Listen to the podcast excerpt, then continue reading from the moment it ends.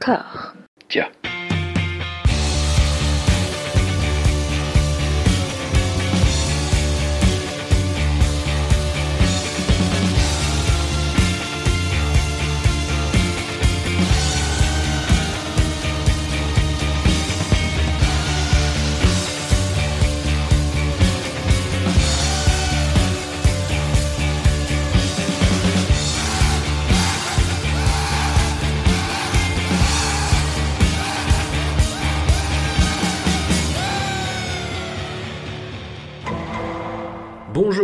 et bienvenue à toutes et à tous dans ce deuxième épisode consacré au procès des années 90. Je suis toujours accompagné du camarade Lélo Jimmy Battista. Comment ça va? Ça va très bien.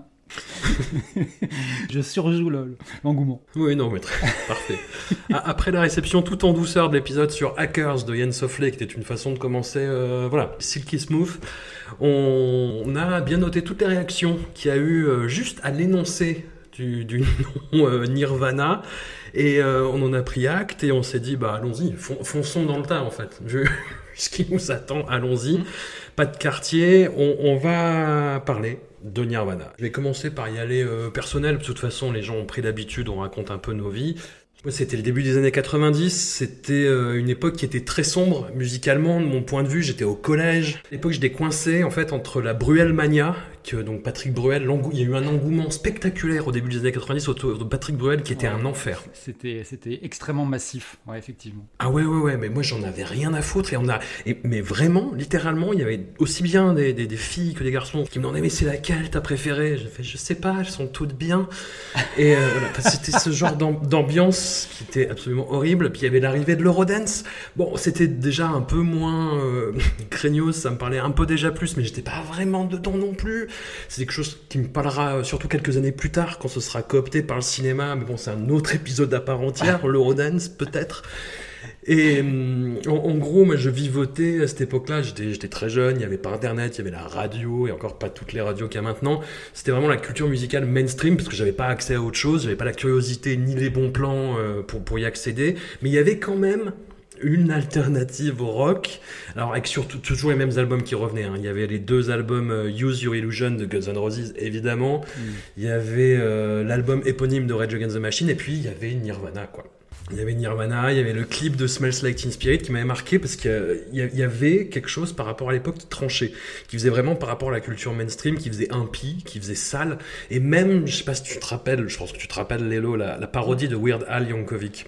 Oui, oui, je me rappelle très bien de la parodie de Weird Al Yankovic. Et même, en fait, c'est pour dire, à un, à un moment où, en fait, dans, dans l'album Nevermind, il n'y avait pas les paroles. Et on, Mm. enfin, les gens comprenaient assez peu ce que, que- ce que Kurt Cobain racontait, parce qu'en plus, c'est assez abstrait comme parole. Et beaucoup de gens avaient fait la confusion. Ils avaient, ils avaient lu dans des magazines les paroles de Weird Al Yankovic. Et ils pensaient que c'était les paroles, les vraies paroles de Smell Teen Spirit. Et c'était extrêmement drôle, parce que enfin, les, les paroles de la, de la parodie de, de Weird Al Yankovic, sont vra- c'est vraiment... euh, c'est littéralement c'est le, refrain c'est euh, euh, on n'est pas des Madonna on est des Nirvana quoi. Et les gens pensaient vraiment ils disaient ah mais ce groupe est nul il regarde ce qu'il raconte. C'était super drôle Mais même cette parodie, en fait, arrivait pas, je trouvais, je trouvais en tout cas, à atténuer l'impact qu'avait euh, le clip. Et le morceau lui-même, il était un peu, il était complètement aberrant dans, dans, dans le paysage lambda. En fait, c'était à la fois lancinant et un rouleau compresseur. Il y avait la voix du chanteur qui se brisait, mais je me, je me, je me demandais, mais attends, on a le droit de faire des trucs comme ça, qu'est-ce qui se passe? Et on, on entrera dans le détail de, de la discographie plus tard. Donc j'avance en fait à, bah, à la mort de, de Kurt Cobain et euh, j'avais 13 ans et c'était une journée euh, qui était très particulière parce qu'il y avait mon grand amour de, de collège-lycée. Je pense pas qu'elle écoute, mais au cas où je, je la salue. et euh, c'est un souvenir qui va être rigolo dit comme ça, mais, je, mais pour lequel je- ça ça m'a vraiment marqué, ça m'a vraiment impacté. Elle avait ramené une bougie et qu'elle avait allumée euh, en cours de latin. Alors la prof de latin, c'était une prof qui était complètement à l'ouest. Je- J'ai même pas le souvenir qu'elle soit formalisée, c'est-à-dire que la bougie vraiment a brûlé euh, en, en hommage à Kurt. Et, et ça, en fait, c'était qu'à mon échelle, mais ça a été quelque chose qui était quand même très impressionnant. Il n'y avait pas les cycles d'information d'aujourd'hui, mais ça faisait vraiment anomalie dans les, les narratifs euh, habituels en fait. Et pour vous donner une, idée vra- vraiment de cette espèce de, truc qui était très adolescent, qui était très euh, ouais le, le spleen absolu. Il y a un épisode de la série Six Feet Under. Je sais que beaucoup de gens aiment Six Feet Under, et il y a un épisode où il y a un flashback où il y a Claire, la, la plus jeune de la, la famille Fisher, qui se rappelle qu'elle trouve son grand frère Nate qui est en train de pleurer parce que Kurt Cobain s'est suicidé et il fume un joint et il pleure et il dit il était trop pur pour ce monde. Et c'était en fait cette scène pareil elle est très cliché elle est rigolote dite comme ça mais c'était vraiment cet esprit là Kurt Cobain était trop pur pour ce monde. Toi Lélo t'avais 50 plus à l'époque oui, j'avais 18 quand il est mort. J'avais 18 ans. Et en fait, mais effectivement, ce que tu dis, c'est vrai. C'est-à-dire même là, pour préparer un peu cette émission, je me suis dit, je vais, je vais relire un peu des choses de l'époque, me replonger un peu là-dedans. Et, c'est vrai que les, les clichés, même les pires, sont assez vrais au finalement. enfin, euh, c'était vraiment un truc. Euh, après, nous, moi, j'avais pas de, de, gens avec des bougies et je suis même pas sûr que je j'ai eu dans mon entourage quelqu'un qui pleurait, tu vois. Mais ça avait fait un choc quand même. Ça avait vraiment fait un gros choc, euh, d'autant plus qu'à l'époque, enfin, il y avait ce truc, c'est effectivement comme tu dis, il n'y avait pas le, niveau d'information qu'on a aujourd'hui, et il y avait encore beaucoup de place pour les rumeurs. C'est-à-dire qu'à partir du moment où quelqu'un devenait célèbre, il y avait tout le temps des rumeurs, et surtout quand as une célébrité euh, euh, qui touchait la jeunesse, quoi, il y avait tout le temps des rumeurs dans le lycée. Je me souviens qu'il y avait cette chanteuse Eurodance qui s'appelait Oh merde, je me souviens plus. Indra Non, pas Indra, c'était avant. C'était Gala, je crois. Et je me souviens que presque toutes les semaines, on entendait oh, T'as entendu la nouvelle Elle est morte d'overdose. Et il y avait eu la même chose avec Kurt Cobain déjà. C'est-à-dire que genre les gens arrivaient genre oh, T'as entendu la nouvelle Il paraît que Kurt Cobain est mort d'overdose. Et moi j'étais là genre non mais en fait euh, si tu veux euh, je lis la presse musicale, euh, je lis même les hebdos anglais quand je les trouve qui sont encore plus up to date puisqu'ils c'est toutes les semaines. Je me dis je le saurais s'il était mort quoi tu vois genre c'est du bullshit quoi. Euh, et, après, en fait, effectivement, il y avait des, il y avait des signes avant-coureurs. Hein. Il était, euh, il, était parti à l'hôpital plusieurs fois pour des overdoses, des choses comme ça. Mais c'est vrai que la mort de Kurt Cobain était, régulièrement annoncée au lycée, en fait. Mais bon, voilà, ça faisait partie du folklore du lycée. De la même manière, avec des potes, nous, des fois, on s'amusait à, demander à des gens si euh, avaient envie de venir euh, le week-end prochain voir Bob Marley avec nous, pour voir qui répondait oui, qui était au courant qu'il était mort depuis des années, ou pas. Voilà, ça fait partie des... C'est un peu le folklore des ados, quoi. Mais derrière, tu as vraiment eu un, un, truc de sanctification de, de la personnalité de Kurt Cobain et de Nirvana. Il y a eu un bon, moi j'étais à Grenoble. Il y a eu, ils sont venus jouer en fait peu de temps avant sa mort au summum. Et euh, j'ai l'impression, tu sais, comme ça, ça se fait beaucoup et partout, je pense, d'avoir rencontré tous les gens qui y étaient à ce concert. tu vois, à force de, traîner dans le milieu culturel et artistique et musical. Parce que c'est marrant parce que justement, enfin, moi je les ai vus qu'une fois, mais c'était avant, c'était euh, après Nevermind en 92 au Zénith à Paris. Et souvent, euh, c'est aussi un peu pour atténuer les choses que c'était un concert parmi d'autres. Bon, j'allais à cette époque-là, je vivais pas à Paris, donc j'allais pas avoir des concerts toutes les semaines. Hein. c'était un peu exceptionnel aussi. Mais euh, très honnêtement, je garde, je garde un souvenir beaucoup plus fort de la première partie qui était Teenage Fan Club. Euh, un groupe écossais, que, que Nirvana, où en fait, le concert était euh, bien, mais sans plus. Quoi. C'était pas une expérience euh, transcendantale, quoi, tu vois, je veux dire. Après, je pense que à la fin, quand on était après Nutero et tout ça, et là, donc le concert à, Grenoble, ça devait être en, ça devait être en 94 déjà, mm. les choses étaient, avaient déjà pris une ampleur un peu différente, quoi. y avait, on faisait beaucoup de barouf autour de, autour de Kurt Cobain déjà. Et ça a pris une ampleur encore plus grande après, sa, après son, sa mort. Mais toi, du coup, bah, moi, j'étais, j'étais complètement, comme tu dis, parce que j'étais complètement en plein dedans, vu que j'avais 16 ans quand le Nevermind est sorti. Et je faisais déjà euh, partie de ce qu'on va appeler, je sais pas moi, le, public averti de ces musiques et de ces scènes-là, puisque j'allais déjà en concert depuis deux ans, bon, pas souvent, mais de temps en temps, parce que je vivais quand même en province, dans un lieu un peu reculé. Et, euh, mais c'est surtout que je lisais assez assidûment la presse musicale depuis euh, la fin des années 80, ce qui fait que je connaissais déjà pas mal de choses, on va dire un peu spécialisées, pas mal de labels indépendants, et donc euh, Nirvana, c'était un nom que je connaissais avant Nevermind, même si j'avais aucun disque d'eux. En fait, j'avais entendu parler d'eux pour la première fois dans, un numéro du magazine Best, euh, qui était euh, un des deux principaux titres de la presse musicale française de l'époque, hein, l'autre étant Rock and Folk. à l'époque, Les Inrecuptibles, c'était un magazine un peu plus confidentiel. Hein. c'était un magazine très épais, avec un dos carré, avec des papiers très longs. Et il paraissait qu'une fois tous les deux mois. Et surtout, il demandait un peu d'effort pour entrer dedans. Alors que Best ou Rock and Folk, c'est un peu comme pour Starfix, par exemple, pour le cinéma il y avait ce truc assez appréciable, c'est que tout le monde pouvait euh, très vite se sentir à l'aise dedans. C'est-à-dire, euh, ils te mettaient souvent un gros artiste en couverture et tu avais des repères assez rassurants dans le sommaire, ce qui fait que de là, tu pouvais glisser très facilement vers des choses beaucoup plus pointues euh, très vite.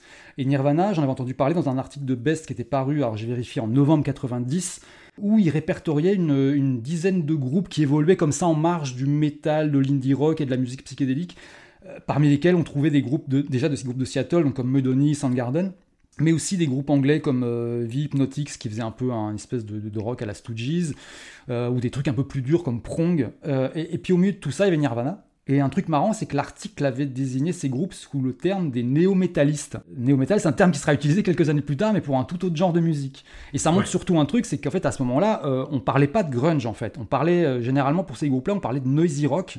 Euh, de la même manière qu'on parlait pas de, shoegaze pour désigner les groupes à la Ride, Slowdive, euh, Pale Sense, My Bloody Valentine et consorts, on disait noisy pop.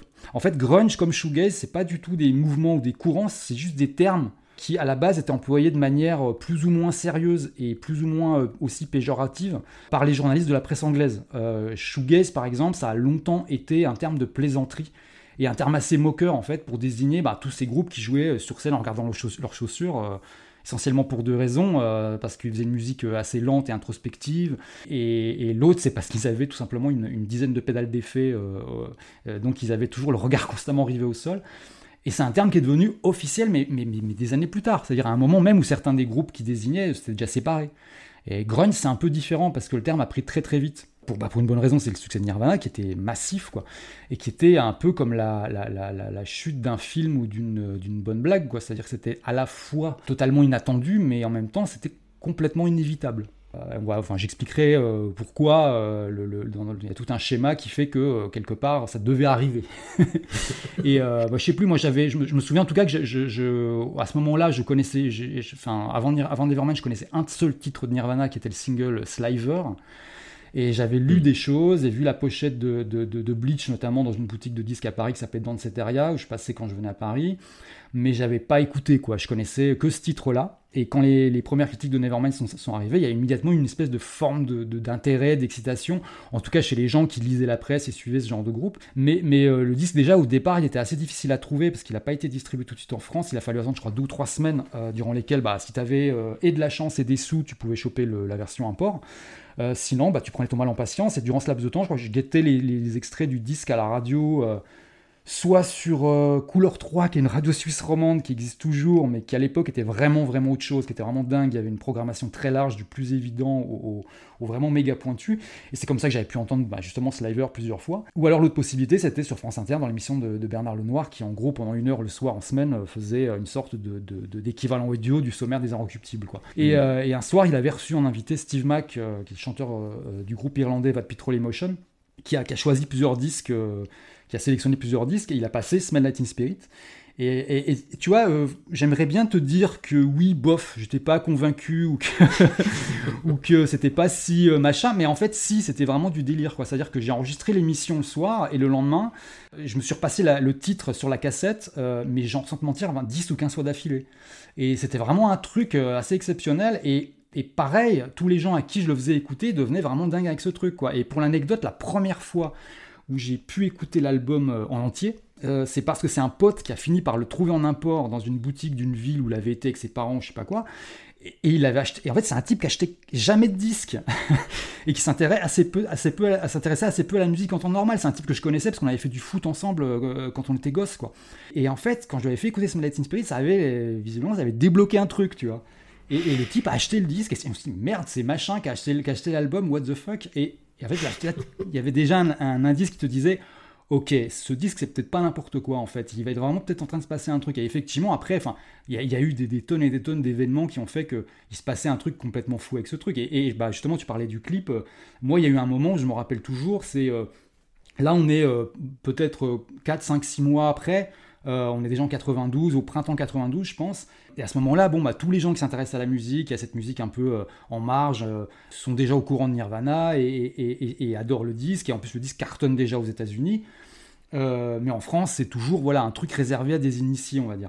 Et un jour, je me pointe en, cours de je sais pas quoi, on va dire cours de maths pour, pour, dire. Et il y a une fille qui était en, classe avec moi qui s'appelait Amandine et qui était une nana très sympa, mais c'était une nana du premier rang, quoi. Tu vois, plutôt, plutôt studieuse, on va dire pas du tout le genre. Euh, déjà, tu vois, genre euh, REM, ça aurait été un peu hard pour elle, je pense. Vois, je, la voyais pas, euh, je la voyais pas aller jusqu'à Nirvana. Et, en fait, elle vient me voir un jour, mais je sais que t'as l'album de Nirvana, est-ce que tu pourrais me le copier sur cassette? Et je dis. Ouais, mais j'étais un peu surpris quand même. Et dans la journée, il y a deux autres personnes, mais pareil, des gens qui, que je voyais pas du tout écouter ce genre de musique, sont venus me demander la même chose. Et je me suis dit, mais qu'est-ce qui s'est passé pendant la nuit, quoi? Et en fait, il s'est vraiment passé un truc, pas pendant la nuit, mais, le soir, euh, la, veille, c'est qu'il y avait l'émission du top 50 euh, sur Canal Plus en clair euh, en, fin d'après-midi, vers 18-19 heures, que beaucoup de gens regardaient, qui était très populaire. C'est-à-dire qu'en fait, c'était le, les classements des ventes tous les jours, là, et il y avait des clips, etc. Et là, la veille, ils avaient passé le clip de Smell Like Spirit. Et d'un coup, avais, tout le monde venait me demander d'une copie de cet album, quoi. Euh, et là, tu te dis, non mais euh, qu'est-ce, qui nous arrive? Et, ce succès, il était complètement inattendu parce que, euh, même si, voilà, comme je vais raconter, il, est, il était assez. Enfin, il y avait un schéma en fait qui l'a permis, mais parce qu'en fait, Nirvana, c'était vraiment pas un groupe sur lequel il y avait une attente. C'était un tout petit groupe qui avait sorti un premier album assez confidentiel sur ce pop. Euh, les stars du label à l'époque, c'était vraiment Tad ou Medoni. Euh, Nirvana, c'était vraiment la seconde division du label, quoi. Donc, euh, succès complètement inattendu et, en même temps bah, inévitable dans le fond, parce qu'on était dans un contexte où bah, non seulement tout le monde attendait que ça arrive et où le terrain avait été un peu déblayé pour ça. Quoi. Je t'ai demandé euh, de me donner des devoirs et tu m'as dit de regarder notamment un, documentaire euh, qui s'appelle Hype, qui date de 1996, euh, réalisé par Duke Prey et qui raconte justement l'émergence et la construction, parce que c'est ça, et tu, vas y revenir, de, ce qu'on a appelé la scène grunge. Alors grunge, mm. c'est saleté, enfin les, les, trucs par terre, quoi, vraiment les trucs crades. Et hum, ça a été une, une construction totale. Tu disais qu'il n'y avait pas d'attente autour de Nirvana, mais il y avait, c'est ce que te raconte le, documentaire, en fait, Hype, tu avais une attente autour de Seattle. Et, c'était très particulier, en fait, et le, docu est assez bien fait, il t'explique que Seattle, en fait, c'était euh, un peu le trou du cul musicalement des États-Unis où plus personne n'allait en tournée parce que c'était galère. Grosso modo, t'as quelqu'un euh, qui dit ouais les mm. groupes allaient à San Francisco puis après ça allait saouler de monter. Donc en gros, il y a une scène qui s'est constituée à partir de ça, de gens euh, voilà qui, allaient de groupe en groupe toujours les mêmes, qui louaient toujours les mêmes salles et qui faisaient le boulot pour se voir entre eux généralement.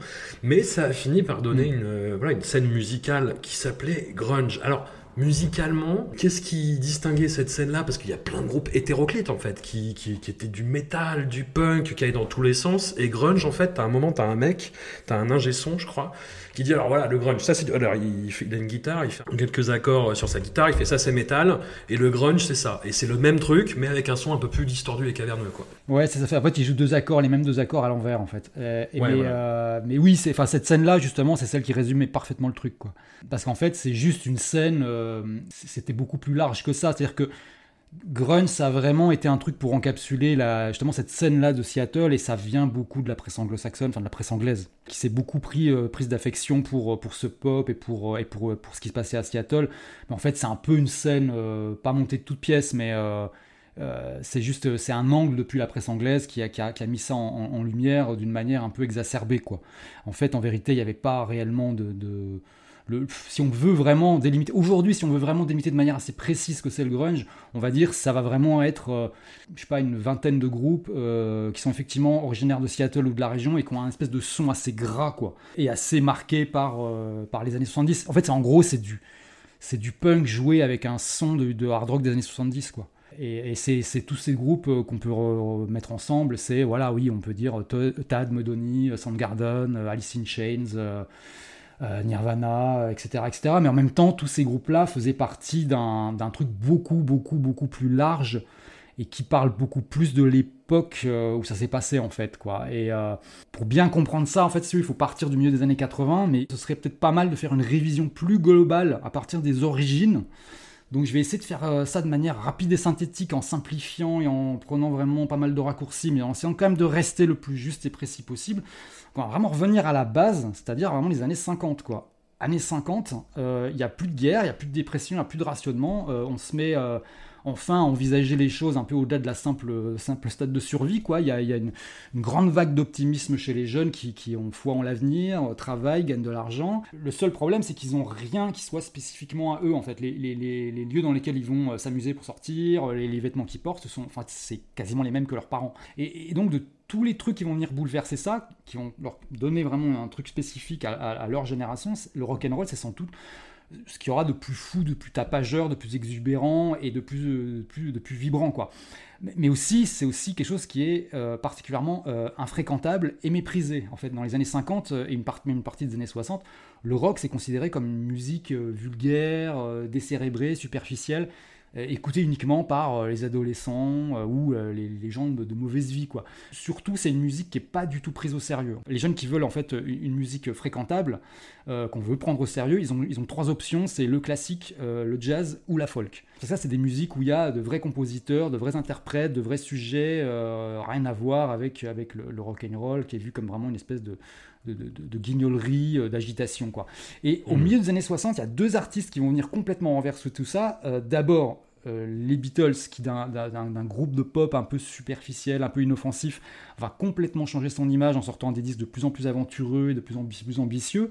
C'est un changement qui commence à, être perçu en 65 avec l'album Rubber Soul, mais qui va vraiment être flagrant à partir de 66 avec l'album Revolver. Et puis il y a aussi, j'ai envie de dire surtout Bob Dylan. En fait, Bob Dylan, euh, lui, euh, dès le début, il est pris au sérieux parce qu'il est dans la folk, donc. Il est passé par la scène de Greenwich Village, il se réclame de Woody Guthrie, euh, très vite, il va connaître le succès, essentiellement avec des, des protest songs, des chansons engagées, politiques, euh, Blowing in the Wind, Master of War, euh, Times We Are Changing, et il va non seulement devenir une des plus grandes figures, de la musique folk, mais carrément un genre de modèle, euh, de, de espèce de porte-parole de toute une génération.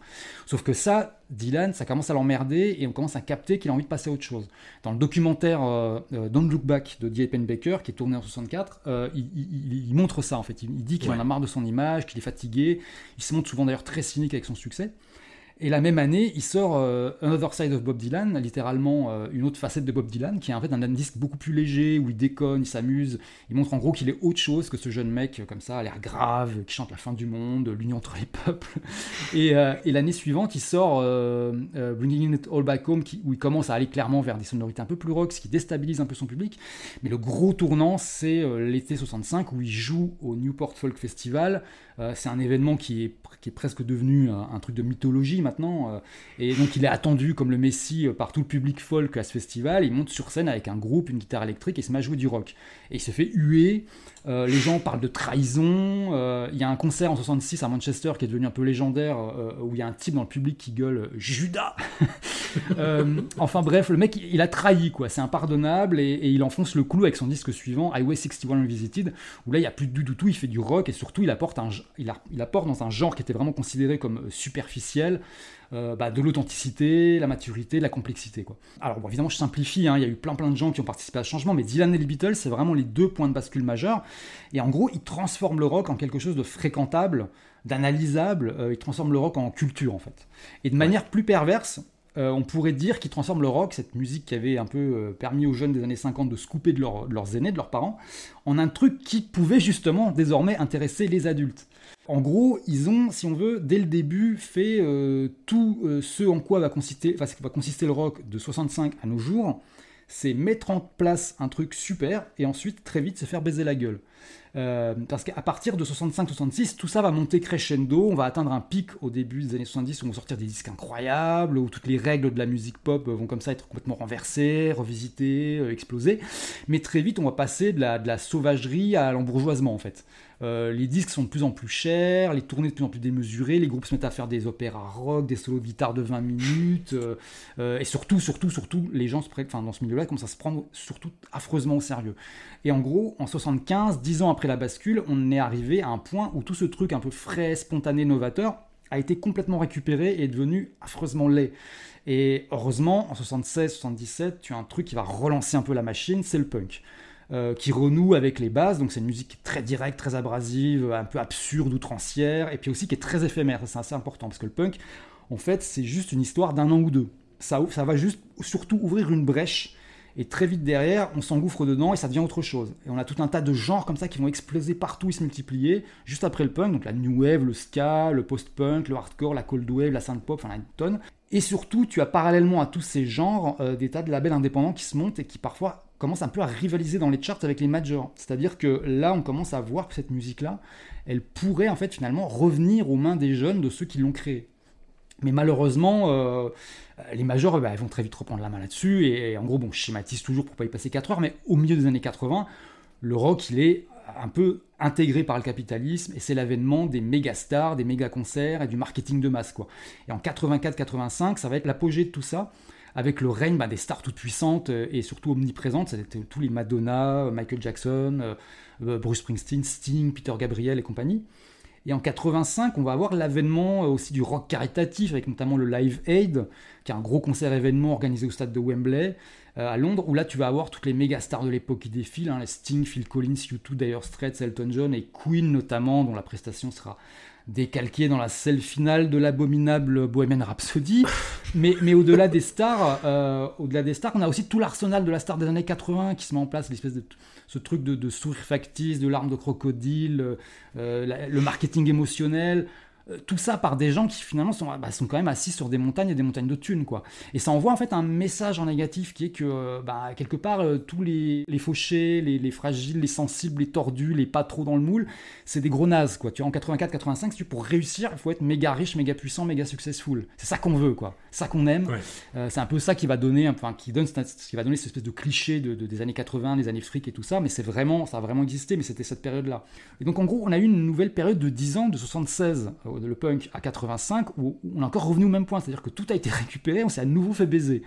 Et donc il faut encore relancer la machine une nouvelle fois, comme en 76 avec le punk. Et, donc en 85 et 86 apparaît, alors là, euh, non pas un mouvement ou un manifeste, mais une espèce d'état d'esprit qui se diffuse un peu partout et qui vient dire en gros, euh, on en a marre des méga stars et de cette culture du toujours plus, du toujours plus gros, toujours plus cher, toujours plus produit, toujours plus machin.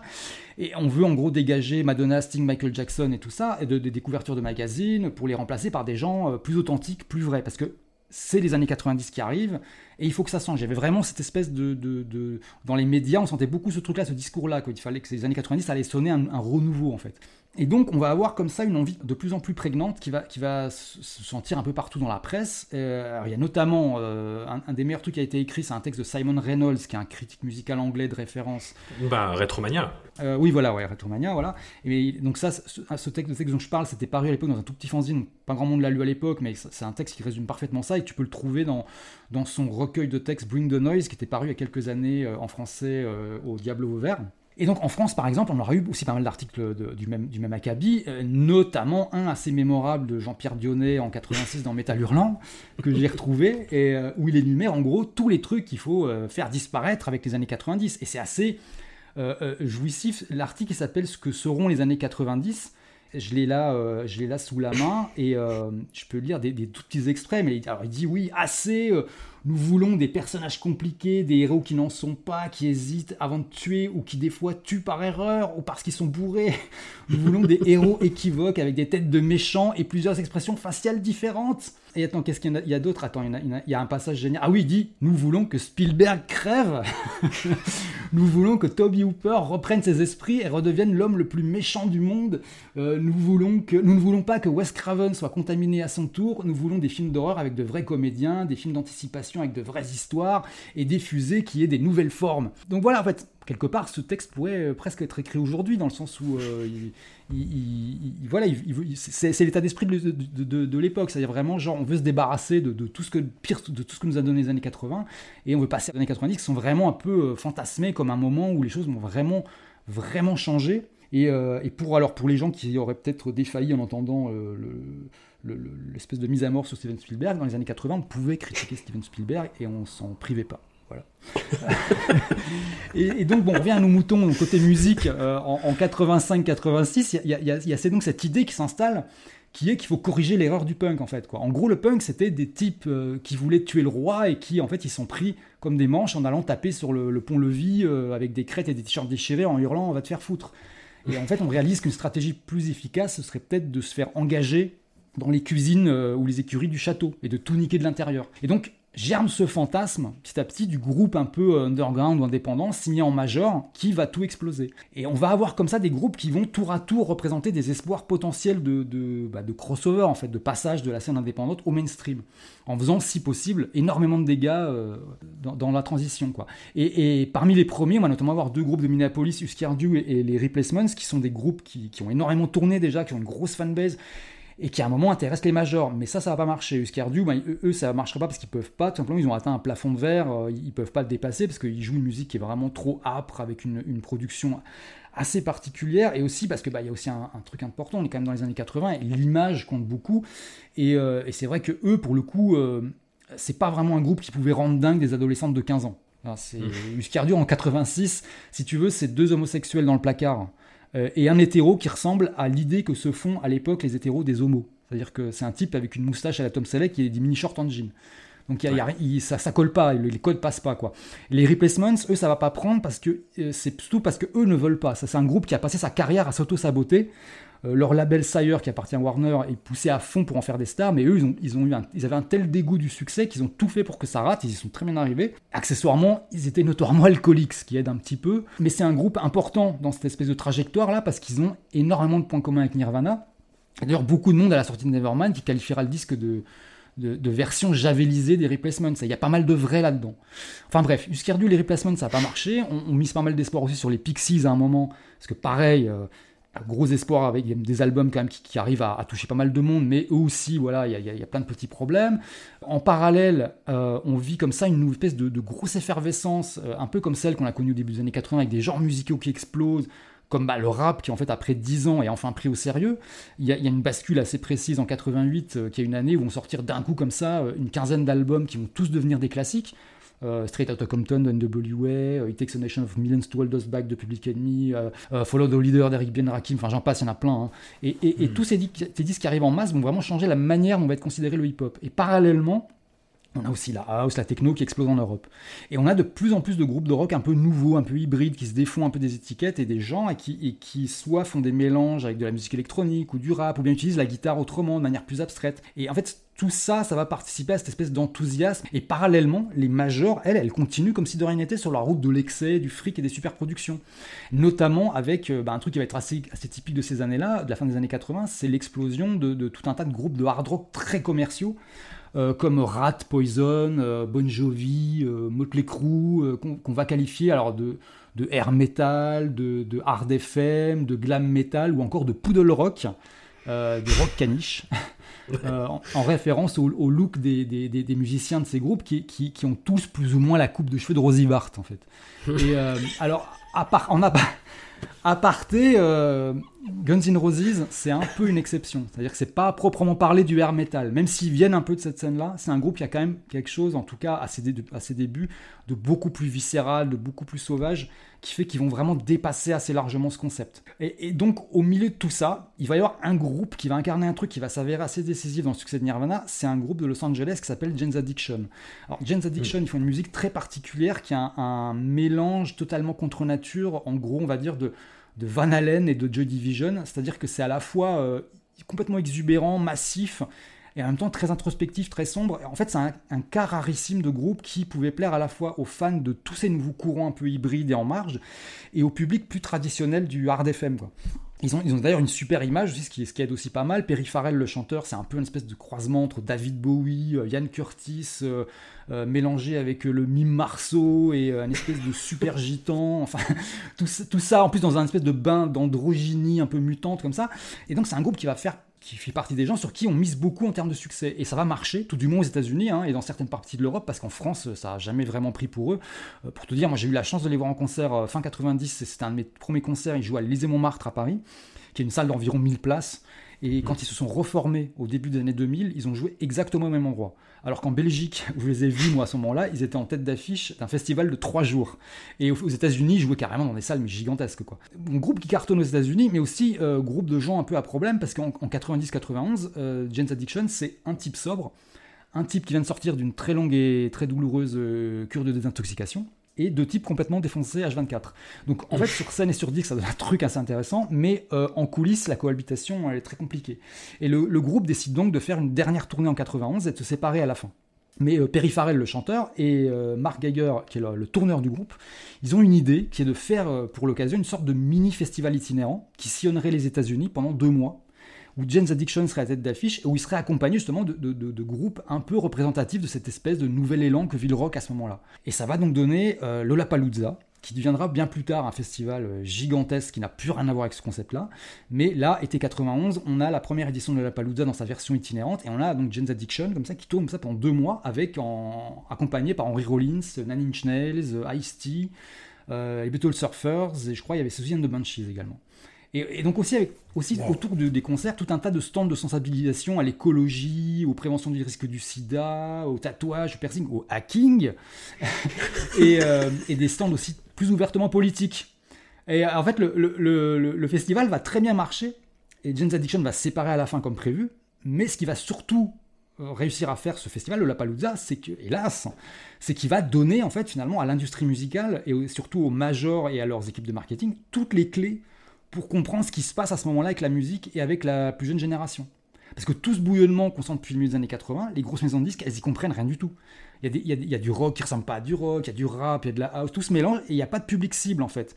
Les gens ils passent de, facilement d'un genre à l'autre, enfin, ils, écoutent un peu tout. C'est pas aussi codifié qu'avant. Et du coup, en fait, le Lapalooza leur donne vraiment les clés pour comprendre tout ça. Qu'en fait, tout ça, c'est juste un seul et même, presque même un seul et même public assez massif qui est davantage attiré par une, une idée ou un état d'esprit que par un style musical euh, à proprement parler. Et arrive en fait l'étiquette euh, qui va à la fois faire tout exploser et qui va permettre que tout soit rapidement récupéré et dévoyé. C'est pas grunge, c'est le mot alternative. Euh, aux États-Unis, on se met alors à parler d'alternative rock ou d'alt rock ou encore d'alternative nation pour carrément englober tout ça dans, un grand un grand burrito euh, un peu dégueulasse. Et, ça, désigne à la fois un peu tout, le, rock euh, un peu tordu, les nouveaux groupes de rap, les gens qui se tatouent, les écolos. Et ça, c'est un gros changement. Alors en France, exception culturelle, le terme, il prendra pas parce qu'en France, on a eu dans les années 80 ce qu'on appelait le rock alternatif déjà. Et hmm. c'était complètement autre chose. C'était tous les groupes à la Berrurier Noire, Souris Déglinguée, Manon Negra, etc. Donc on n'utilise pas trop le mot. Du coup, on, on l'ouvrira un peu entre les étiquettes ici. Ce qui fait notamment bah, que chez nous, le terme grunge sera beaucoup plus utilisé à toutes les sauces et souvent aux plus mauvaises d'ailleurs. Mais bon, le premier élément est posé, c'est que le Lapalooza a permis à l'industrie finalement de comprendre ce qui se passait en musique. Et le deuxième élément important, c'est plus technique, c'est la mise en place de SoundScan, qui est une nouvelle norme de comptage de vente de disques, qui va être mise en circulation aux États-Unis. Alors j'ai la date le 1er mars 91. Avant SoundScan, en fait, le comptage de vente de disques aux États-Unis, il se faisait par recensement euh, auprès des commerçants, des boutiques de disques, des supermarchés, enfin tous les endroits où on vendait des disques on avait, des chiffres qui n'étaient pas vérifiés et pas vérifiables. Euh, parfois, tout était donné un peu au doigt mouillé. Parfois aussi, il y avait des, histoires de pots de vin où on gonflait les chiffres, euh, payés par les labels en sous-main et tout. Donc, en fait, à partir du 1er mars 91, il n'y a plus de triche ou d'approximation possible, puisque ce sont les vrais chiffres qui sont comptabilisés à partir des scans des codes barres. Et on va très vite assister à des choses assez surprenantes, notamment euh, en mai 91, quand, Maria Carey, qui était numéro 1 des ventes d'albums depuis presque 3 mois, se fait d'un coup déloger par REM.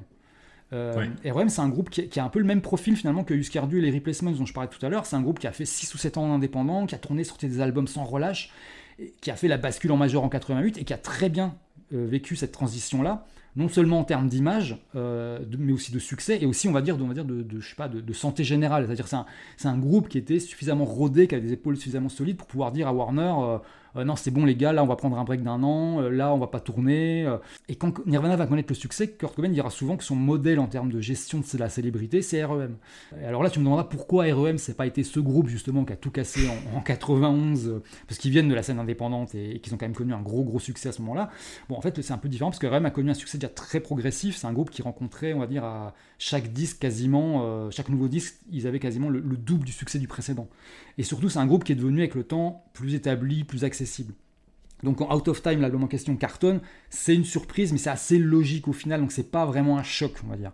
Et donc tout ça mélangé, le Lapalooza, surtout du Soundscan, euh, bah, fait qu'on a un marché qui est propice au carton d'un groupe issu de la scène indépendante et qu'en plus la voix est complètement libre puisque tous les prétendants euh, ont disparu et en fait contre toute attente ça va être ça va être Nirvana euh, ce groupe que personne n'attend et dont l'album Nevermind donc sort à l'automne 91 euh, mais il faudra vraiment attendre le, tout début de l'année 92 pour que ça commence vraiment à cartonner. Hein. Le, moment où, où, Nevermind arrive à la première place du Billboard américain, c'est janvier 92. Et en fait, ce succès, finalement, il colle assez avec cette espèce de récit global du début des années 90 parce que c'est une période qui était marquée par un truc assez particulier. C'est que, tu vois, on m'a parfois demandé euh, euh, ce qui différenciait le plus nettement ma génération de, des millennials ou des zoomers. Et, pour moi, bah, c'est pas la musique, ni les fringues, ni euh, la technologie ou Dieu sait quoi. Pour moi, c'est vraiment le fait que euh, nous, donc ce qu'on appelle la génération X, hein, les gens nés en gros du milieu des années 60 au début des années 80, on a grandi avec un truc un peu qui aujourd'hui est un peu un luxe, c'est l'optimisme. Euh, c'est-à-dire qu'on a eu la chute du mur de Berlin, l'effondrement du bloc de l'Est, tu vois, la mise en place de, la communauté économique européenne. Bon, évidemment, tout ça c'est très, a très vite tourné à l'aigre hein, euh, dès la deuxième moitié des années 90 en fait. Mais sur le moment, entre genre, je sais pas, une période, on va dire, disons, entre 89 et 93, il y avait une espèce de foi en l'avenir, quoi. Et c'est un sentiment que connaissent assez peu, me semble-t-il, les gens qui ont 20 ans aujourd'hui. Hélas. Mais pour, euh, pour rebondir sur ce que tu dis, en fait, quand tu regardes beaucoup de cinéma hmm. indépendant, enfin ce qui était qualifié d'indépendant du cinéma des années 90 euh, aux États-Unis, quelque chose comme euh, Reality Bites, bah, qui s'appelait Génération 90, je crois, aux, États-Unis, c'est un film où les préoccupations des personnages, t'as envie de leur dire, mais putain quoi Mais c'est, c'est hallucinant parce que c'est un film. Il faut que je, faut que je, faut que je mélange ça avec, avec, avec l'album d'après de Nirvana In Utero parce que c'est vraiment très parlant. Mais c'est vraiment c'est un très très bon exemple ce film. En fait, voilà, bon, Nirvana a du succès, un énorme succès. Mm. Euh, il y a une espèce de, de, lune de miel du grunge, de la musique alternative, appelle ça comme tu veux, on va dire durant l'année 92. Et en fait, la, la, pas la dégringolade, mais une espèce de, d'ombre un peu malsaine qui va arriver très vite en fait. Fin 92, moi je la situerais en, ouais, vraiment fin 92, au moment où sort une compilation de. où Nirvana sort une espèce de compilation de singles et d'inédits et de sessions radio qui s'appelle Incesticide. Et dans le livret de cette compilation, Kurt Cobain, il avait écrit un texte qui était assez déroutant en fait, où en gros il se plaignait de son succès et du public que ça lui avait ramené. Il trouvait qu'il voulait pas jouer pour des beaufs sexistes, des gros lourds qui comprennent rien à sa musique et à la scène d'où il vient. Bon, ça se comprend, c'est vrai que le succès a été rapide et que ça a dû faire un contraste extrêmement brutal, mais en même temps, il a signé sur une major, pas n'importe laquelle, c'est Geffen, qui est à l'époque quand même un des labels les plus puissants du marché. Donc, euh, quelque part, ça faisait partie des risques, même à petite échelle, quoi. Et très vite, euh, va se mettre en place, euh, avec l'album suivant, In Utero, en 93, tout un espèce de récit où Kurt Cobain, il, dit partout, on va commettre un suicide commercial, on va faire un disque super radical, on va perdre tous nos fans. Et en fait, ils font appel pour enregistrer le disque à Steve Albini, donc un peu le producteur radical et sans concession par excellence de l'époque. C'est un type qui avait fait dans les années 80 un groupe assez, euh, assez incontournable qui s'appelait Big Black, qui a enregistré un tas de disques fantastiques euh, sur lesquels il a vraiment laissé une patte assez particulière avec beaucoup de prises live, un son de batterie très massif, une esthétique assez dépouillée, etc. Bon, il a, il a, produit plein de gens, j'ai pas tous les noms en tête, mais bon, les Pixies, les Breeders, euh, PJ Harvey, etc. Sauf qu'en fait, on est en 93. C'est-à-dire que c'est une période où Nirvana aura beau mettre les amplis plus forts euh, et avoir un son plus dégueulasse, ça changera pas grand-chose puisque ce son-là, c'est en fait le son populaire du moment. c'est le son des groupes qu'on trouve dans les charts en fait. Et c'est le son après lequel courent toutes les majors parce qu'à ce stade, les majors, elles se mettent en chasse de tout ce qui ressemble de près ou de loin à Nirvana ou Pearl Jam ou Soundgarden. Ce qui va d'ailleurs donner lieu, enfin c'est un vrai hécatombe, hein, euh, parce qu'ils signent des groupes qui non seulement sont pas prêts à signer en major, hein, mais qui souvent ne sont pas prêts à signer du tout, tout court. C'est-à-dire que c'est des groupes qui devraient sortir un premier EP sur un label indépendant, ils se retrouvent à enregistrer un album pour Warner ou Atlantic, et derrière ça, bah forcément, ça ne suit pas du tout. C'est ce que raconte à un moment le, documentaire euh, Hype, c'est-à-dire que tu as vraiment cet engouement qui se crée et qui cavale mais comme un cheval fou. Et euh, t'as je crois que c'est quelqu'un de Modonné qui dit ouais mais là en ce moment c'est, ça n'a aucun sens. En fait il y a 1000 groupes à Seattle. T'as des gens qui sont venus s'installer à Seattle parce qu'ils savent qu'ils vont être repérés c'est ça c'était le phénomène qui arrivait ouais. Et, euh, et, c'est débile. En fait ils signent tous sur des majors et euh, voilà c'est en 93 je me souviens il y a un moment il y avait une, ils ont essayé de lancer une hype comme quoi la prochaine ville c'était Portland. Et les, gens commençaient à, checker les groupes de Portland. Enfin, c'était ridicule hein. Et en fait, l'autre bah, truc euh, qui, fait que, les déclarations de Kurt Cobain euh, à ce moment-là sur une utero et tout ça, avaient quelque chose, on va dire, d'un peu déconcertant, c'est que plus ça va et plus ça sonne comme le discours de quelqu'un en fait qui est pas du tout euh, décidé à faire un gros coup et régler son compte au public machin c'est plutôt le discours de quelqu'un qui est mort de trouille quoi. Il faut savoir qu'en fait au début des années 90 c'est là où on va parler de reality bias dans pas longtemps c'est que la, pire insulte possible euh, en général, mais encore plus spécifiquement dans le milieu de la musique, c'est d'être traité de vendu. Et aujourd'hui, alors tout le monde s'en fout, hein, aujourd'hui les gens sont prêts à vendre leur cul pour euh, une marque à la con qui les transformera en influenceurs Au contraire, c'est cool en fait. oui, ah oui, c'est même cool. Mais à l'époque, c'est la honte suprême. Et il y a donc ce film, Reality Bias, qui symbolise vraiment parfaitement ça. Donc, alors, pour resituer pour les gens qui l'auraient peut-être pas vu, Reality Bias donc de Ben Stiller, qui est sorti en 94, qui avait été retitré chez nous Génération 90, euh, qui avec le recul est un titre pas si nul finalement. Parce qu'en fait, ça, ça synthétise tellement de choses de l'époque que finalement, c'est pas, c'est pas si mal trouvé. Et en gros, c'est l'histoire, en gros, bon, pour schématiser, c'est un, un triangle amoureux entre Winona Ryder, euh, qui est un peu une fille sympa, un peu moody, un peu edgy, un typique, typique années 90, qui hésite entre deux mecs.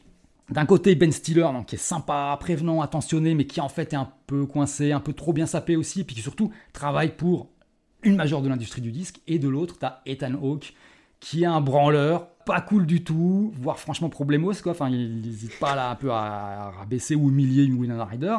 Il a toute la panoplie du slacker des années 90, hein, les cheveux mi-longs, la barbichette, le look débraillé, il veut pas bosser, enfin bon bref. Et Winona Ryder, à la fin, elle choisit Ethan Hawke. Et dans le contexte de l'année 94, bah, ça passe parce que c'était juste impossible qu'elle aille avec Ben Stiller. On n'est pas du tout, en fait, pour, prendre, comparer, on n'est pas dans le même contexte que euh, un film assez semblable euh, sorti euh, en 86, qui est Rose Bonbon de Howard Dutch, sur un scénario de John Hughes. Et où Molly Ringwald, pareil, elle hésitait entre son pote New Wave sensible déconneur, euh, c'était John Cryer, et le beau gosse riche et cruel et glaçant, joué par cette espèce de, de- de phénoménal endive qui était Andrew McCarthy. Et à la fin, elle partait avec Andrew McCarthy. Et ça avait causé une espèce de mini-scandale avec des, espèces de fans éplorés qui avaient écrit à John Hughes pour dire Mais t'es une ordure, il faut changer la fin, c'est pas possible, elle peut pas partir avec lui. Là, sur Reality Bites, il y a personne qui se serait plaint parce qu'en fait, il n'y avait pas d'autre possibilité. Elle pouvait que partir, enfin, dans le concept, dans le contexte de l'époque, elle pouvait que partir avec Ethan Hawke. Euh, elle pouvait que être du côté du mec cool qui vend pas son cul au grand capital. Et en fait, avec, en, en- adhérant à ce truc-là, euh, Kurt Cobain, finalement, il montre peut-être le pire truc qu'un artiste puisse montrer. C'est-à-dire qu'en en voulant faire cette espèce de disque radical, super vénère sans concession, il se plie euh, carrément aux attentes de son public en fait, et même au-delà de ça, aux attentes de son époque. C'est-à-dire que il fait absolument rien de radical, au contraire. Euh, donc moi, à l'arrivée, en plus, je trouve que le disque en plus est, pas mal dans les clous finalement. Enfin, genre même par moments assez conciliant quoi. Euh, je trouve qu'il y a de très bons titres dessus, il y a vraiment aucun problème, mais, notamment le début du disque. Mais moi, il y a des trucs dessus que je trouve abominables, enfin, à- qui passent plus du tout. Quoi. Enfin, Box, par exemple, pour moi, c'est un truc qui a ouvert la porte des enfers. C'est cette espèce de grunge rap peu mystico-clinquant, là, c'est les racines du mal. C'est les racines du mal de Silverchair, de Nickelback, de, tout ce truc, quoi. Et euh, à propos d'Inutero, il y avait le journaliste euh, américain Chuck Klosterman. Il avait écrit un truc assez juste, je trouve. Il avait dit que c'était un grand disque de rock honteux. Et c'est vraiment exactement ça, quoi. C'est le disque d'un type qui veut montrer à tout prix qu'il n'est pas invendu et qui a enfoui comme ça toutes ses chansons sous des espèces de tonnes de crédibilité plus ou moins forcées. Et, en fait, accessoirement, euh, c'est un disque qui est plutôt safe pour l'époque. En fait, rétrospectivement, il y a un truc intéressant qui s'est passé à cette période, c'est qu'Inutero, c'est un peu vendu voilà, comme une espèce de coup d'éclat, un truc un peu, un peu limite suicidaire. Sauf qu'en fait, pas du tout. Et le truc intéressant, c'est que trois mois plus tôt, en juillet 93, il y avait, eu un disque d'un groupe très populaire qui avait mis pas mal de choses en jeu et qui avait osé, lui, pour le coup, sortir un disque finalement assez courageux et, et- et pas mal suicidaire. En fait, c'est U2 avec l'album Zorupa, en fait, qui était un disque très électronique avec des morceaux à moitié finis, avec de l'ambiance, avec un featuring de Johnny Cash. Enfin, c'est vraiment n'importe quoi. Et, mais ça avait le mérite d'être assez courageux et inattendu de la part de, bah, de, de ce groupe qui était quand même à l'époque le plus grand groupe du monde euh, en termes de succès, de réputation, quoi. Et que Nirvana, à la même période, ait pas su prendre un virage aussi surprenant, je pense que c'est peut-être un. C'est vraiment le gros raté de ce groupe, en fait, quelque part. Alors, c'était visiblement ce qui était plus ou moins ce qui était prévu pour le disque suivant, parce que Kurt Cobain avait commencé à annoncer dans ses interviews que il voulait faire un disque acoustique euh, qui allait se baser vachement sur l'utilisation des samples. Et il, devait d'ailleurs commencer, à commencer à bosser dessus avec euh, Michael Stipe, le chanteur de REM, quand il a connu ses overdoses à répétition et in fine, euh, bah, mis fin à ses jours. Mais rétrospectivement, tu vois, ça semble vraiment évident que ce virage-là, il aurait dû arriver avant, quoi, qu'il aurait vraiment dû faire un disque pour le coup réellement radical. Quoi. Et ma- maintenant que tu nous as mis à dos, en fait, tout, euh, tout le monde avec euh, ce que tu as dit sur Earth Shapered Box, euh, ouais, est-ce que tu mets euh, le MTV Unplugged dans ce même brouet de conformisation? Non, parce que justement, effectivement, le, MT le MTV Unplugged, quelque part, il était plus surprenant que, que, Ouais. que ce qu'ils ont fait avec Inutero. Parce que je sais qu'il y avait beaucoup, beaucoup de gens qui ont été vraiment agréablement surpris, enfin des gens qui, euh, pas méprisaient forcément Nirvana, mais qui, qui, qui, qui- ouais, qui voyaient ça un peu de loin, quoi, et, et qui, pensaient que c'était juste un groupe qui faisait du bruit, quoi. Et, et le, le, le Unplugged in New York, c'est vraiment un truc qui a, qui a convaincu des gens qui avaient, pas, qui avaient eu du mal à être convaincus jusque-là, quoi Hmm. pour le coup, ça montrait vraiment une autre facette Et c'est un disque que perso, euh, c'est peut-être le, disque 2 que j'ai le plus réécouté, enfin que j'ai écouté le plus longtemps peut-être. C'est-à-dire que, tu vois, à un moment, Nevermind, c'était très vite compliqué d'écouter parce que c'était un disque a tellement tourné en boucle à l'époque, partout où tu allais tout le temps c'est très, très, très compliqué d'écouter ça chez toi. Quoi.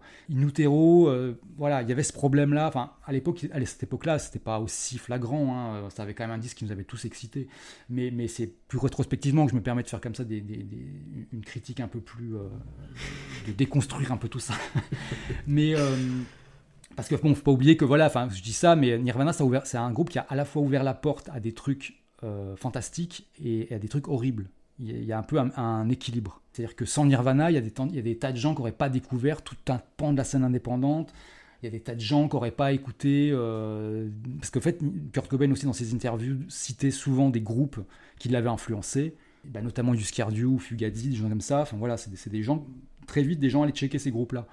Et, euh, et, ça a permis aussi, enfin, il prenait des groupes en première partie, etc. Enfin, ça, a permis vraiment de, à des tas de gens de rentrer là-dedans mais euh, ça aussi, bah oui, ça a ouvert la, porte des enfers, quoi.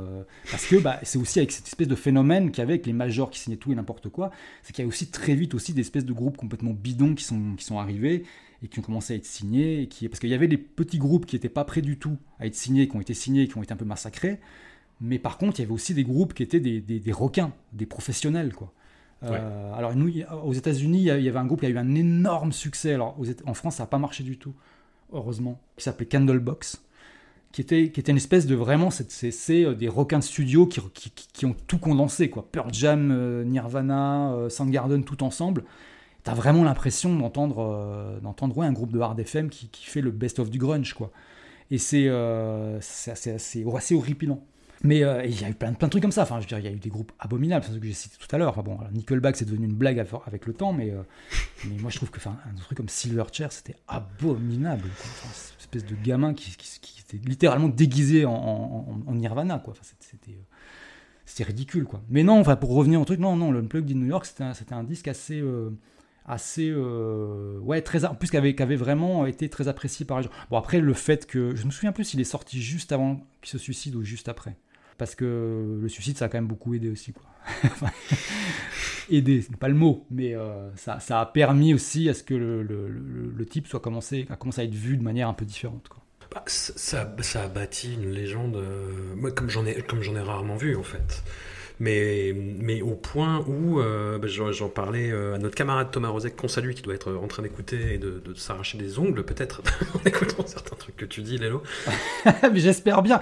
Et je suis là pour ça, mec. Euh, tout à fait. Bah, tu, remplis très, le rôle à la perfection. Non, il disait. moi, j'ai détesté les Foo Fighters par principe pendant des années.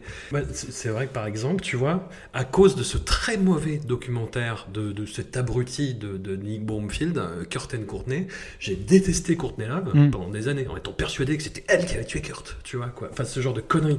Et euh, ah, oui, on est, on est, vraiment. Enfin, Kurt Courtney, euh, pour l'avoir revu euh, à plat plusieurs années après, donc je, je sais pas, fin des années 2010, je l'ai revu, mais je me dis, mais qu'est-ce que c'est que cette connerie, quoi? Qu'est-ce que c'est que cette connerie? Grosso modo, t'as un très très mauvais journaliste qui s'appelle Nick Broomfield, qui a fait un très très très mauvais film aussi sur Biggie et Tupac où euh, en gros il croit tout ce qu'on lui dit et il va de droite à gauche et en fait à la fin du film Curtin Courtney il devient fou et il agresse Courtney Love en disant ah tu as tué tu as tué! Et Courtney Love il dit mais qu'est-ce que tu me casses les couilles quoi? Et euh, ah non mais c'est du délire c'est ah, hallucinant hallucinant mais tout ça participe de la légende en fait bah oui voilà quoi c'est vrai que ça a pu avoir des impacts tu vois typiquement les Foo Fighters moi euh, bah, je me disais que c'était plutôt bien pour Dave Grohl qu'il fasse un groupe, tu vois. Enfin, je, je suis content pour lui. J'avais vraiment pas ce truc. Ouais, ouais, puis euh, bah, après j'ai toujours trouvé ça un peu bof, quoi, les Foo Fighters. Euh. C'est pareil, c'est plus large à chaque fois, le truc. Enfin, et au hmm. plus, il y a, le recul. Mais, mais euh, au moment où les Foo Fighters sont arrivés, il y avait aussi un, autre truc qui se passait, qui était que on était vraiment en train de basculer dans la deuxième moitié des années 90, qui n'est qui est pas du tout comme la première. Et, je pense hmm. que le suicide de Kurt Cobain avait participé aussi à ça.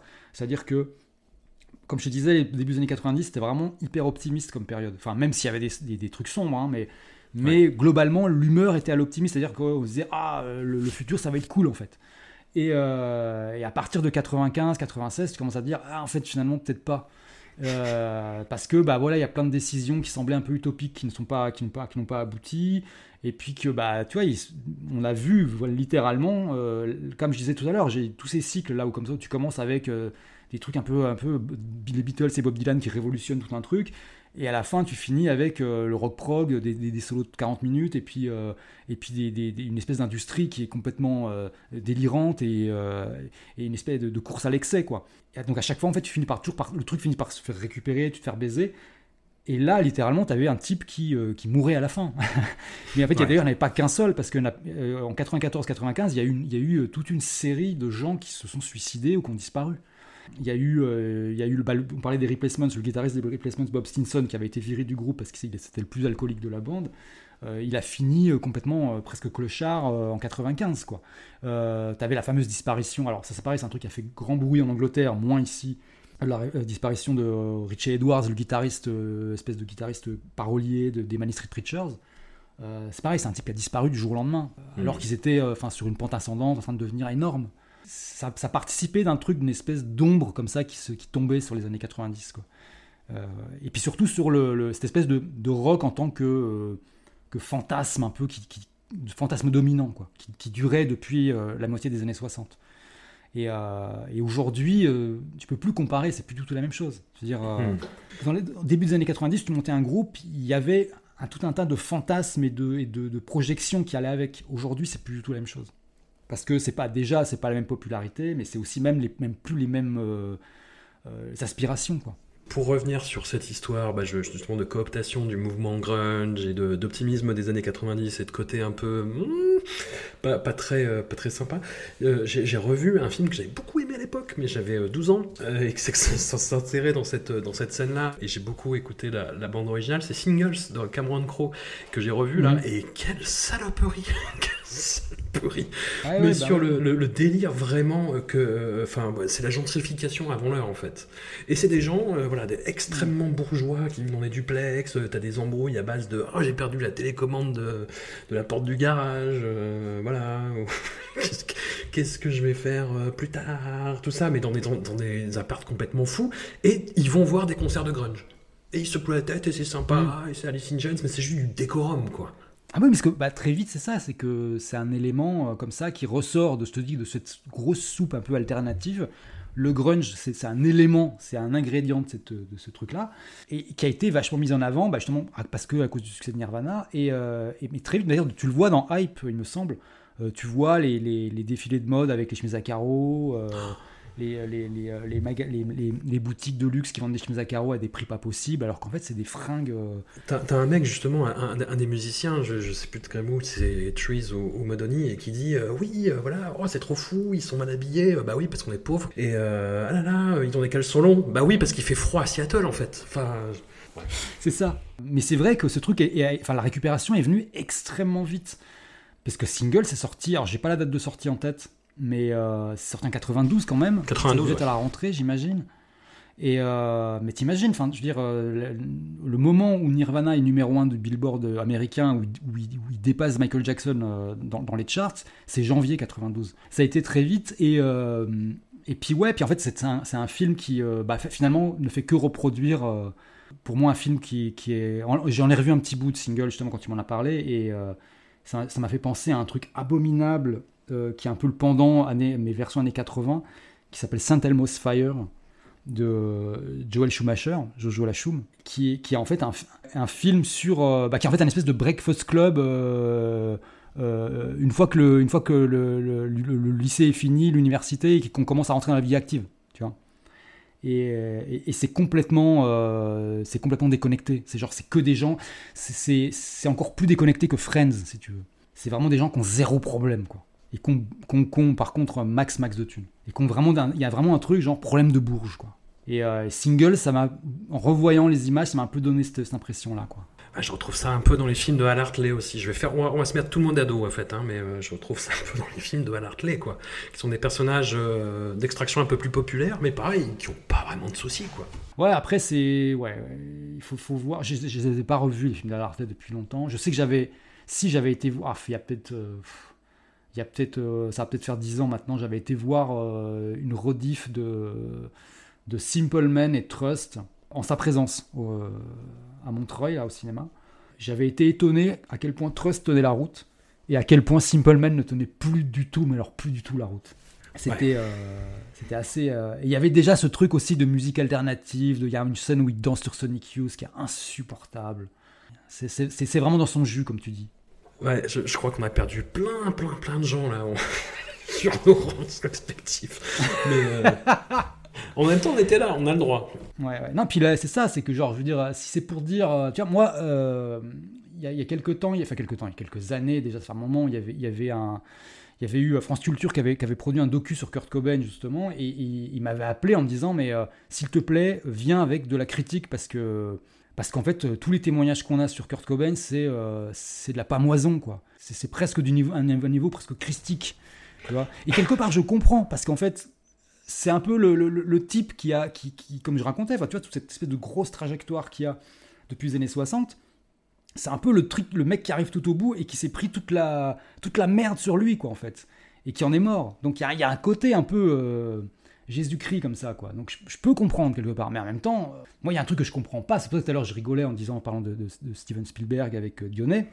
C'est que faut quand même pas oublier que on parle de gens qui voilà, ont, ont, eu beaucoup d'argent, beaucoup de succès, enfin qui quelque part représentent aussi une forme de pouvoir, quoi. Enfin, et que bah, c'est toujours à sain de, de, démontibuler tout ça, quoi. Même quand ils ont fait des trucs cool. Et que c'est pas mal de, justement de voir comment euh, ça a marché, comment c'est arrivé, et, aussi pourquoi, où est-ce qu'ils ont merdé. Et tu vois, moi je déteste YouTube, mais euh, il faut reconnaître que euh, peut-être qu'on aurait dû plus les saluer à ce moment-là, parce qu'ils ont fait un truc un peu, un peu ballsy, alors que Nirvana, qui a été salué pour ça, ne l'a pas fait. Tu vois, c'est un peu ça le truc. Ce qui est intéressant, c'est de revoir ces choses-là depuis euh, un angle un peu différent. Quoi. Et, euh, et ouais, mais bon, l'essentiel étant de le faire, évidemment, comme le dit euh, la tagline de Discordet, de manière apaisée. bien sûr, bien sûr. Qu'est-ce que tu as pensé des, de tout ce qui a fait de la Kurt Cobain exploitation bah, autour de son image en fait Je pense à Montage of Ache que moi j'avais détesté et trouvé. ah oui, c'était ridicule ça. Ça c'était vraiment ridicule. Mais c'est douteux, quoi. C'est affreux. C'est vraiment. Ah, oui, c'était vraiment, vraiment euh, très déplacé, en fait.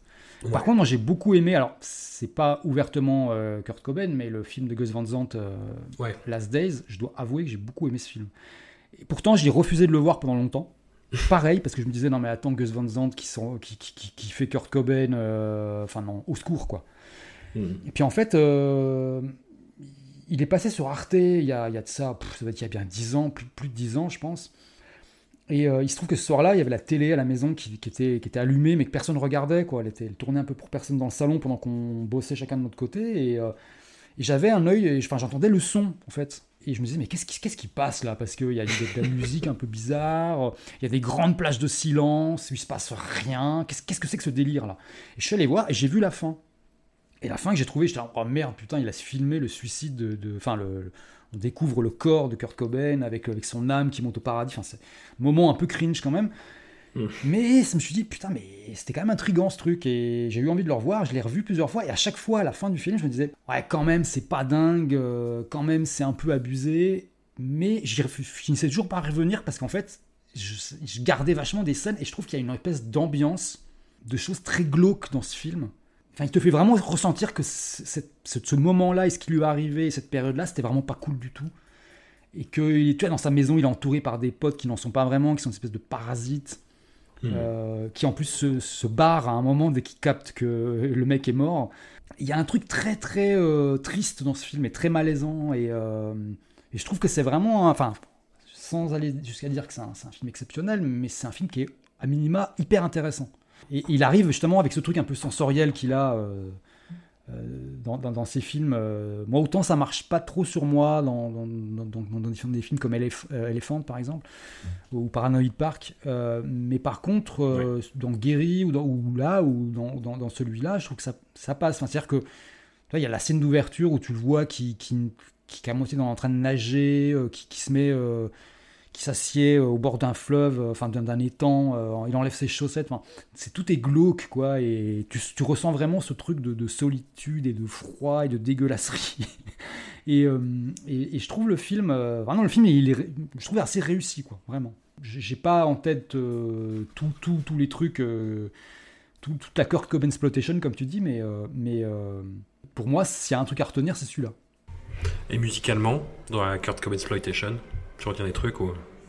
Bah, C'est compliqué, c'est compliqué parce que pour moi, je saurais pas dire parce qu'en fait, il y a eu tel, enfin, comme je disais, tu vois, c'est tellement une scène tellement plus large que juste le grunge.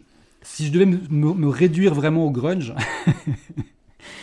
vraiment à ce qu'on appelle techniquement grunge, euh, je sais pas du tout quel disque je garderais en fait. Je continue à écouter des tas de trucs des années 90. Ah si, je, pourrais citer un groupe qui n'a rien à voir, mais qui a un petit lien avec Nirvana dans le sens ils ont, ils ont tourné ensemble à un moment, c'est Unwound.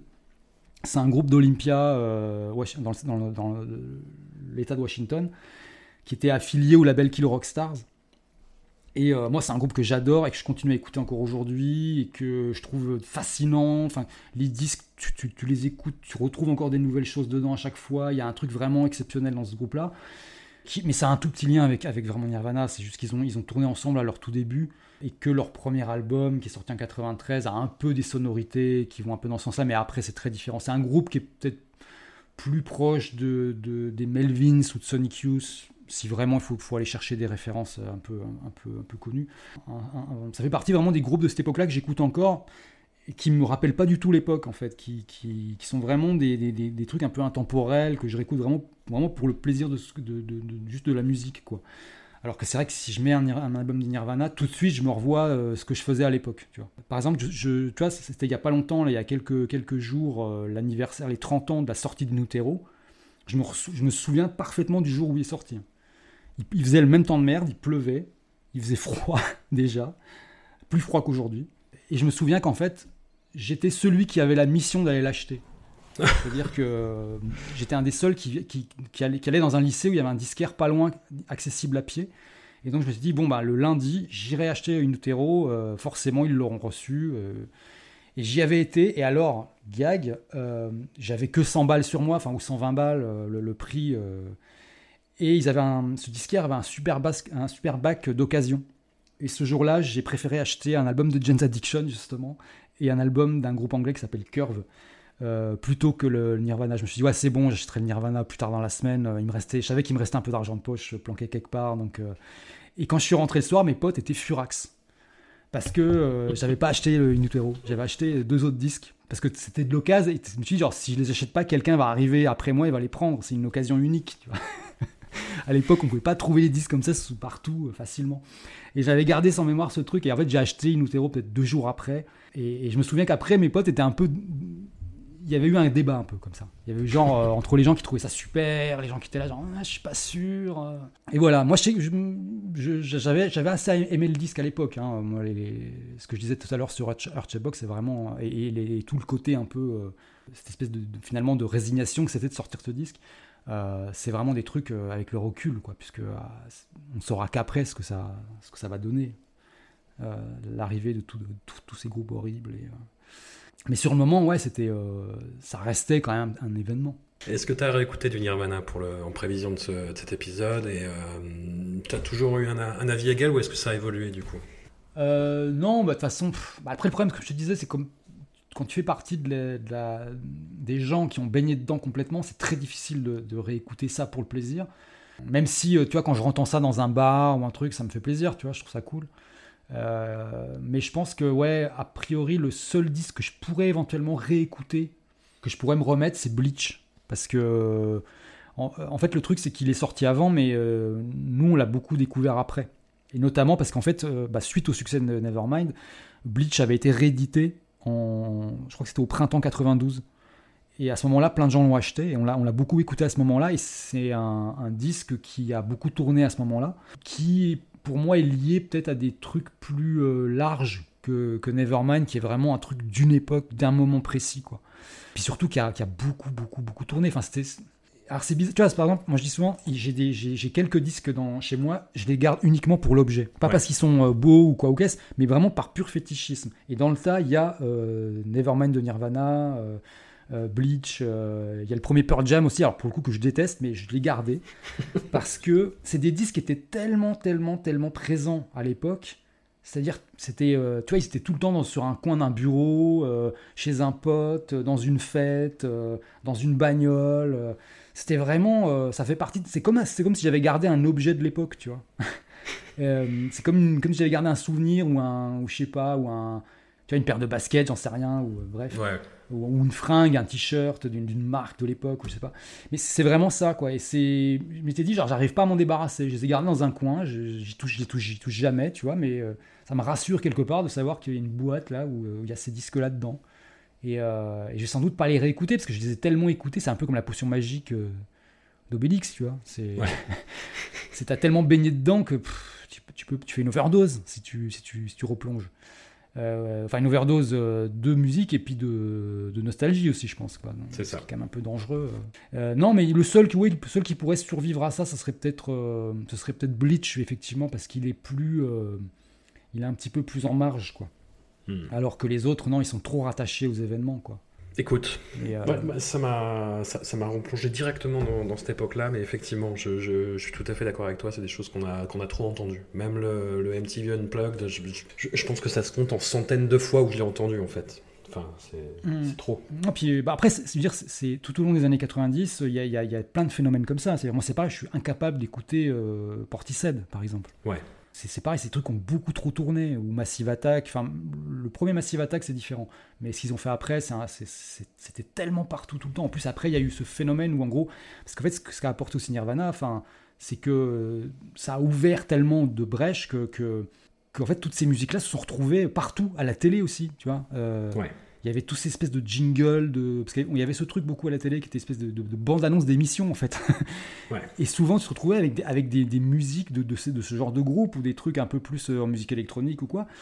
Et, et ça, ça devenait très vite euh, surjoué en fait. Et ça, ça perdait vraiment une, une espèce de saveur. Et, et aujourd'hui on est dans une situation un peu qui est, qui est pas du tout la même mais qui est, qui, qui est un peu semblable d'une autre manière. C'est qu'en fait tout est disponible partout tout le temps en un clic. Et à partir de là, la question, c'est qu'est-ce que tu fais tu vois? Quelle, Ouais. quelle valeur ça a quand tout est disponible chez tout le monde, au même endroit, euh, de la même manière? Mais immense question. Hein. C'est pour ça qu'en fait, tu peux pas refaire l'époque, enfin le, ce qui c'était à l'époque, parce qu'en fait, c'est plus possible.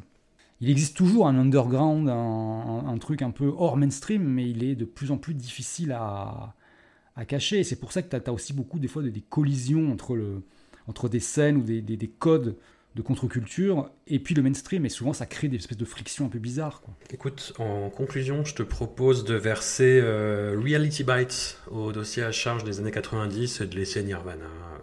Non, Nirvana, on la laisse tranquille. De toute façon, ça, ça- ça a été trop important pour qu'on. ça serait de très mauvaise foi de, les, de, les, de, les, de mettre ça dans, dans le dossier à charge. Tout à fait. Par contre, Reality Bites, oui, on peut. On peut, surtout qu'en plus, je pense que quelqu'un de 20 ans qui regarde ce film aujourd'hui ne comprendrait pas. Quoi. Oh, putain. Euh, Bah, serait il- même assez choqué, en fait. Bah, il lancerait un truc au tribunal de la haie, je pense. C'est ça, oui, voilà. on a des comptes à vous demander, les gars. Enfin, ça, ça voilà, voilà, exactement. Bah, on verserait Reality Bites et Singles de Cameron Crowe.